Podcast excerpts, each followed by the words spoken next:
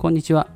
家庭学習だけで子供の才能を伸ばすラジオ、えーパーソナリティの陳塾長です、えー今日のテーマは、えー叱ってはいけないの？というお話です、えー最近あのまあ叱るんじゃなくて褒めましょうみたいなのがすごく言われるようになって、まあ、何年か経つかなと思いますが、まあこれによって、えーなんか叱るのがいけないんじゃないかみたいな空気ができていませんか、えー学校でも家庭でも。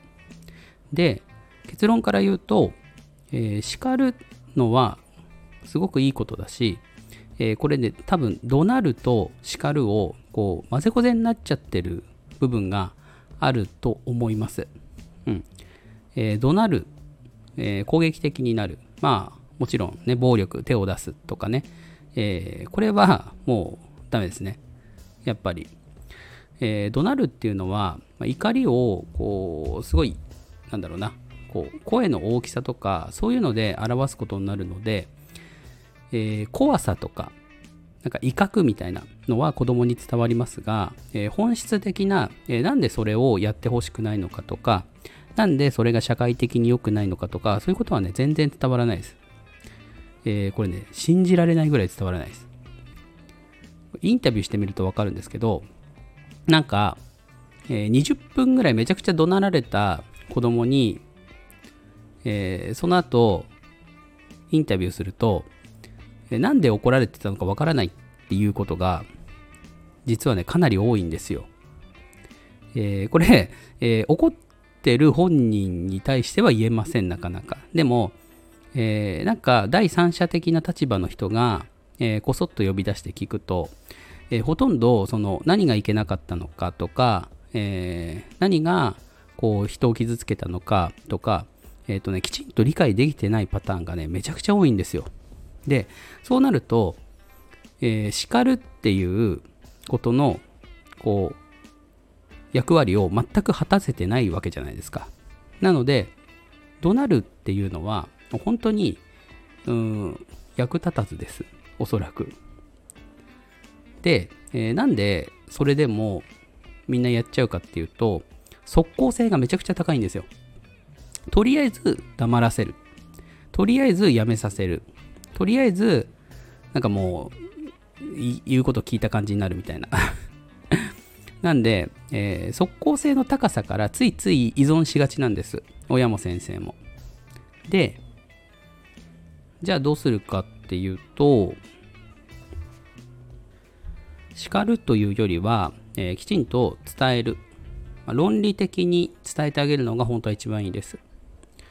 い論理的にって言っても、そんなちっちゃい子供にわからないだろうって、まあ思いますよね。でも、こう論理的な話し方って、こう理屈がしっかり積み上がるんで、重ねていくと分かります。ちっちゃい子供でも。えー理由をきちんと話して伝える。で、ここで感情は基本的には挟まない。怒りのね。ただ、えっ、とね、挟んでいい感情もあります。えー悲しいとか、嫌な気持ちになったとか、えーこういうのは、え結構効果的です。え子供は親の顔色を伺います。当たり前ですけど。で、これ悪い言い方するとこうですけど、でも、親の気持ちを結構尊重するんですよね、子供って。だから、親が悲しいとか、親が嫌だって思ってることって、基本的に子供やりたくないんですよ。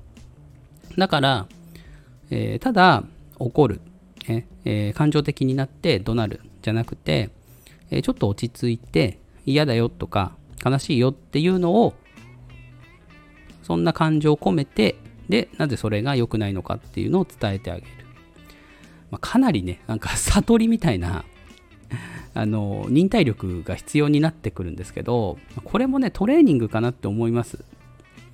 で人間大概のことは、えー、と練習するとできるようになるんですよね。習慣化って言葉があるくらいですから。何回も何回もやってるうちにそれがデフォルトになってくるんですよ。かくいう私もその若手時代はやっぱりかなり感情的になって、えー子供に対してね強い言葉を使ってしまうことが、まあ多々ありましたが今ではもうほぼないというかもう今年はないかな。うん。なんで、まあ、これはね結構その年とともにできるようになってくる部分もあるし意識してれば意識してないとできないです。だってベテランの先生でもめちゃくちゃ怒鳴り散らす人いますよね。うん。だそれはそういうことなんですよね。意識して、まあ、親もトレーニングしていく。で子供もトレーニングしていく。これはね忍耐力の勝負になってくるかなと思います。ね。あのなかなか効果が出ないことも多いですしついあの大きな声をね出してしまうこともあるでしょう。ただえー、あそうですね。1個だけあの大きな声出す場面あります。あのそれは子供に、えー、危険が迫ってる時です。あの車の前に飛び出した子供に対して落ち着いて説教しませんよね。それはもう感情的になってきちんと伝えないと。でこれが感情的になるっていう武器を使う場面なんですよ。子供にこう緊急性の高い危険が迫ってる時。でこういう時だけきちんとその感情的に大きな声で、えー、言うようにしていかないと何が本当に絶対ダメなのかがうまく伝わらないんですね。うん。だから、まあ、普段から怒鳴り散らすのはやっぱりそういう場面で、えー、生きないんですよ。強い言葉が。普段こう落ち着いて話をしてる人がめちゃくちゃキレ散らかしたら誰でも注目しますし覚えてますよね。それが大事なんです。危険性の高い場面だけすごい感情的になってもうめちゃくちゃ怒るみたいな。うん。それは必要です。ね。それが例えば、まあ、事故じゃなくてもいじめであったりとか。うん。だから、普段からこう怒鳴るとかね叱るとかを混同しないできちんと使い分けてあげる、まあ、ほとんど怒鳴る場面だってないですそれこそね叱るっていうのはきちんと自分の考えを伝えること、えー、こういうふうに意識できればいいんじゃないかなと私は思っています。私もね気をつけています。はい。じゃあ今日のお話は、えー、ここまでです、えー、いいなと思った人はいいねや、えコメントフォローいただけると励みになります。よろしくお願いします。それでは失礼します。